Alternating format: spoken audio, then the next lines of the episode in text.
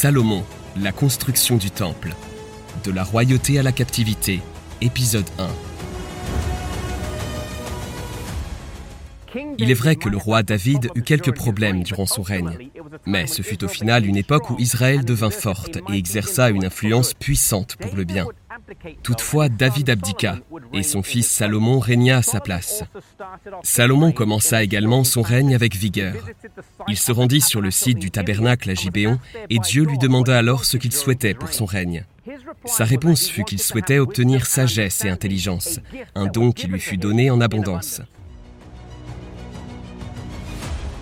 Même si David voulut construire le temple, Dieu lui dit qu'il ne le pourrait pas, mais que son fils Salomon le construirait à sa place. Depuis que les Israélites avaient quitté l'Égypte, Dieu avait toujours désiré avoir une demeure parmi son peuple.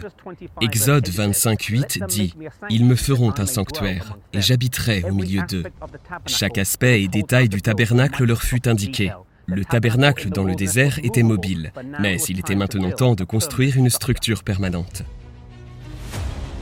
Pendant sept ans, le site fut rempli d'ouvriers affairés à défricher la zone. Les briques ou les pierres étaient préparées ailleurs, de sorte qu'aucun marteau, hache ou outil de fer n'était utilisé sur le site. Le mobilier qui était utilisé dans le sanctuaire était également préparé ailleurs et apporté sur le site. Quand il fut enfin terminé, c'était une structure magnifique avec des cours spacieuses, des abords magnifiques et du cèdre sculpté et de l'or poli.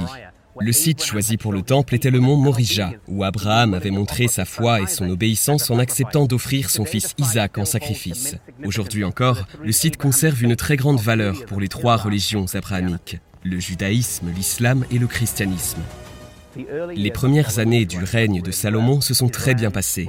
Son pays s'étendait des frontières de l'Égypte et de la Philistie jusqu'au fleuve Euphrate. De nombreux rois venaient de loin et ils pouvaient ainsi témoigner de la providence de Dieu.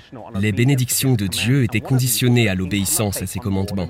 Et l'un de ces commandements était que le roi ne devait pas prendre plus d'une femme. Cependant, se fiant à sa propre sagesse, Salomon conclut un accord avec le roi d'Égypte et prit sa fille pour épouse. D'un point de vue humain, cela semblait être un bon car il renforça les liens entre les deux pays et il parvint à la convertir à sa foi. Utiliser des avantages économiques comme prétexte pour convertir une femme avec laquelle il n'aurait pas dû être de toute façon n'était malheureusement pas un cas unique, et Salomon conclut ainsi de nombreuses alliances similaires avec d'autres nations et rois. Cela eut un effet néfaste sur lui, et il fut bientôt en complète apostasie et en rébellion ouverte contre Dieu. Il alla même jusqu'à ériger des sanctuaires à des dieux étrangers au pied de cette montagne, le mont des Oliviers. Cependant, Dieu n'en avait pas fini avec lui, et il continua à l'attirer vers lui. Heureusement, à la fin de sa vie, il se repentit, il revint vers Dieu et mena des réformes radicales en Israël.